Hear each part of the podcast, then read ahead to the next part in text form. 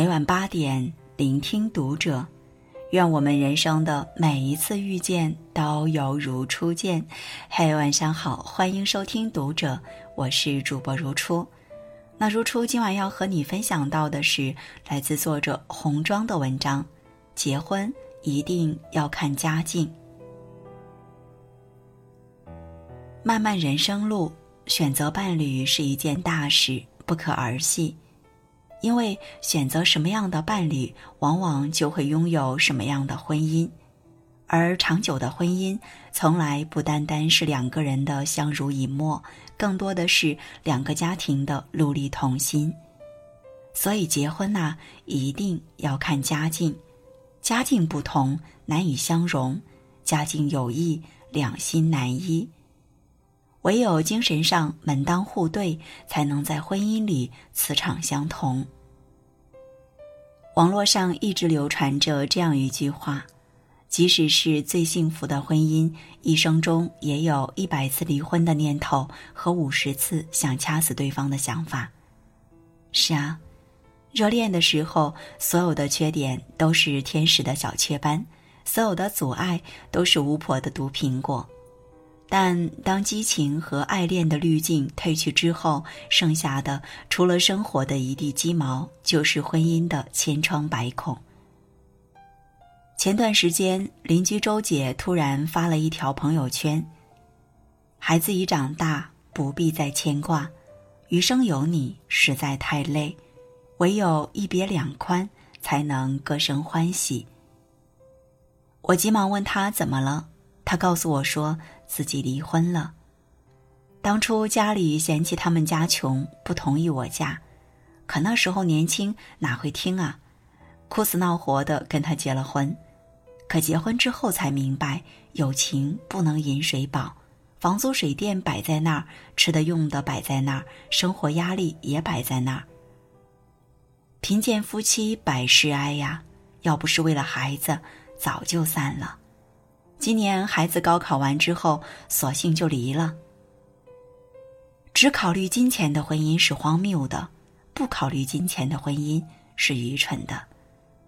是啊，贫贱夫妻百事哀，再深厚的感情也经不住生活的反复揉搓。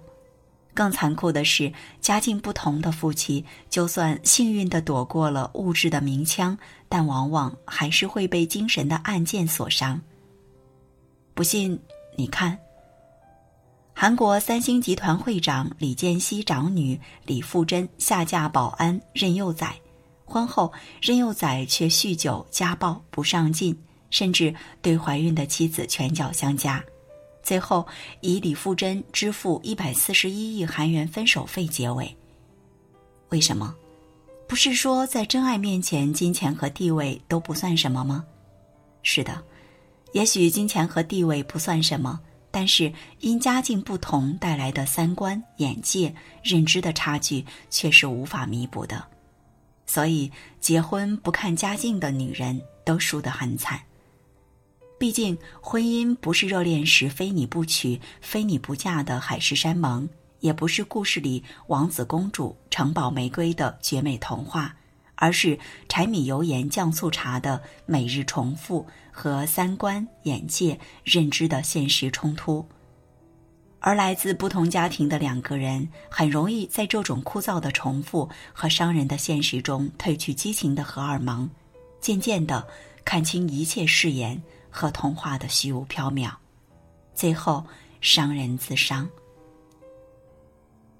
前段时间《三十而已》热播。剧中毛晓彤饰演的钟小琴是一个从小被父母呵护着长大的女孩，她成长于一个父母恩爱的家庭中，所以在婚后也期待着感情中的浪漫和惊喜，而她的丈夫陈宇却恰恰相反。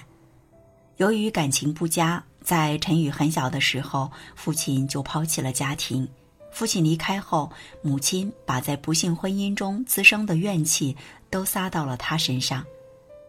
可以说，陈宇在自己父母的婚姻中从来没有看到过幸福二字，所以在自己的婚姻中，他也不敢奢望幸福。在他看来，结婚就是为了轻松省心，是为了过踏实日子，婚姻只是他的避风港。而钟小琴却反驳他：“都想避风，谁当港啊？”于是就出现了剧中人人叫好的那一幕，他们离婚了。虽然在故事的最后，他们重新走到了一起，但是从他们的婚姻中，我们不难看出，一个人能在婚姻中交出怎样的答卷，有一个很好的参考标准，就是他的父母。正如有人说的那样。好的另一半不是调教出来的，而是他的家庭熏陶出来的，深以为然。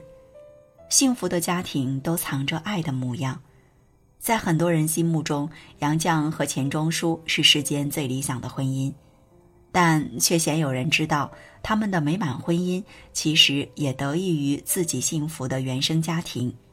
杨绛父母的关系一直很好，他曾在《回忆我的父亲》一文中写道。我父母好像老朋友，我们子女从小到大没听到他们吵过一次架，就是夫妇不吵架的也常有。不过女方会有委屈闷在心里，夫妇间的共同语言也不多。我父母却无话不谈。父母的恩爱让家里充满了温暖和幸福，也让杨绛获益匪浅。因为见过被爱的模样，所以知道怎样去选择；因为明了赌爱的欢喜，所以懂得如何去爱人。婚姻呐，绝不仅仅是两个人的一朝结合，更是两个家庭的不断磨合。原生家庭的氛围会对你的另一半产生一生都不可磨灭的影响，而他耳濡目染的生活决定了他在婚姻中的模样。生活中一说到谈婚论嫁，我们总会听到四个字“门当户对”。那么，什么是门当户对？是你留学英美，他就得博士起步；还是你家年入一百万，他家就必须年入八十万？不，这些都不叫门当户对。真正的门当户对，是观念上的琴瑟和鸣，是思维上的举案齐眉，更是信仰上的连枝共种。正如蔡康永说：“我印象中的门当户对，包括了自身教育阶级、文化背景等，家境不同，社交圈不同，婚后彼此交换的话题会越来越少，最后导致夫妻越走越远。